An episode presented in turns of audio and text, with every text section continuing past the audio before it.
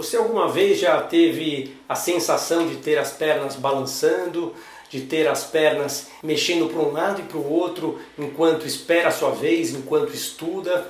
Você já teve alguma vez a presença de algum amigo, quem sabe um familiar seu, que quando ansioso começa a balançar as pernas? Muita gente às vezes diz que isso seria uma síndrome de pernas inquietas, mas na verdade, na psiquiatria, quando falamos de síndrome de pernas inquietas, estamos falando de uma doença muito mais séria e que traz profundo sofrimento com grande perda de controle sobre aquele sintoma.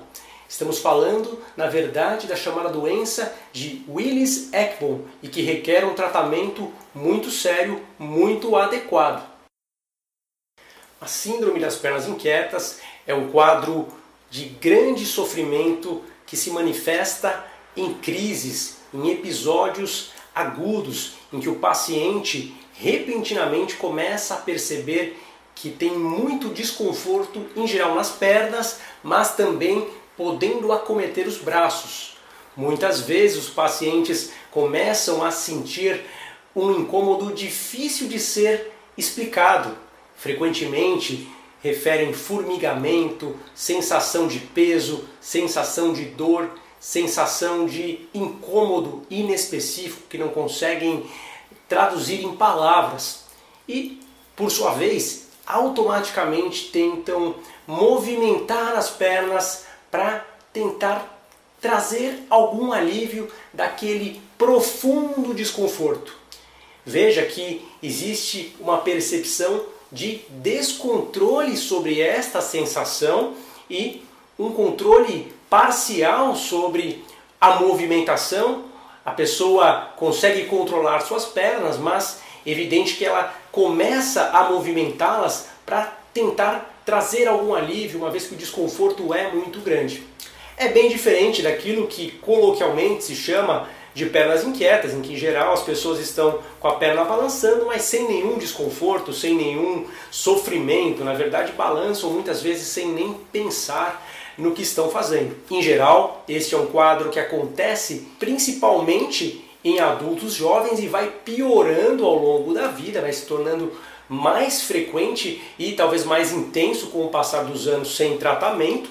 É um quadro que tende a acontecer no fim da tarde e principalmente em momentos em que o paciente está em descanso, quando ele parou suas atividades, sentou por algum tempo, está deitado, muito comum em pessoas que estão, por exemplo, no carro, no trânsito, no ônibus ou no avião, que estão bastante tempo sentadas e num dado momento começam a sentir aquele desconforto e, por conta daquele desconforto intenso, tendem a tentar esfregar os pés no chão, passar uma perna contra a outra, girar para um lado, para o outro o quadril, mexer com a perna, sair caminhando, por vezes tentam beber um pouco d'água, até mesmo tomar banho, enfim, fazer alguma coisa para trazer algum alívio e isso tende a melhorar depois espontaneamente, mas voltando diversas vezes, trazendo prejuízo sim para a vida da pessoa. Isso pode atrapalhar no trabalho, pode prejudicar relacionamentos, pode atrapalhar o sono, inclusive, quando o quadro se manifesta no fim do dia, inclusive durante a noite, impedindo que o paciente durma bem. Então, um quadro que requer sim um tratamento correto e não raro, quando a condição não é tratada, vemos pacientes que evoluem inclusive para depressão. Então, um quadro realmente muito sério e que não devemos subestimar em hipótese alguma. Para o tratamento adequado, antes de tudo, necessita-se diagnosticar corretamente, diferenciar da ansiedade, né, de quadros de ansiedade, como ansiedade generalizada, como pânico, diferenciar de hiperatividade que vemos no TDAH. Então, uma anamnese precisa, precisa ser conduzida com os pacientes. Ainda, quadros nutricionais como deficiência de ferro podem precipitar a síndrome da perna inquieta e também gestação, né? Então, aí uma situação mais pontual que pode desencadear os sintomas e não necessariamente serão necessárias todas as medidas terapêuticas nestes casos relacionados a outras condições desencadeantes. Basicamente será feito o apoio naquela condição que precipita o quadro e depois, conforme a necessidade, também acrescenta-se o tratamento específico para a síndrome de perna inquieta. Vale também ressaltar que algumas neuropatias, quadros cardiovasculares e renais também precisam ser descartados, que podem também desencadear a síndrome das pernas inquietas. Feito o diagnóstico, o primeiro passo no tratamento da síndrome das pernas inquietas é pesquisar alguns desencadeantes. Eu gosto de destacar que os estimulantes, como cafeína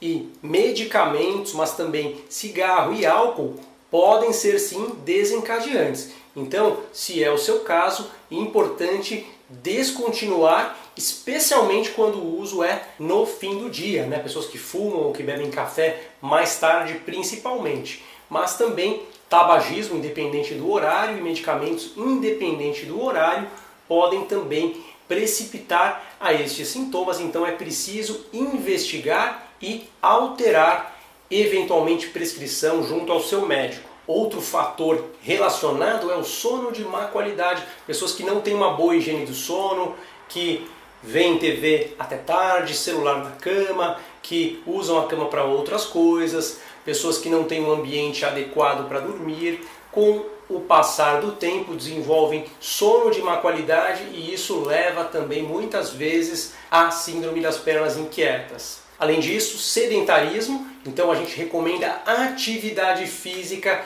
como um tratamento para a síndrome das pernas inquietas e que seja feito pela manhã, especialmente, né, para que a gente chegue no fim do dia mais relaxado. Já na hora que acontece uma crise, tem algumas medidas que podem ser tentadas. Por exemplo, massagear as pernas é uma possibilidade. Ao invés de balançá-las, trocar por uma massagem. Também usar compressas quentes ou frias. Por exemplo, aquela bolsinha de gel pode colocar no micro-ondas quentinha, sem queimar a pele, e colocar sobre a perna para ajudar a relaxar a musculatura.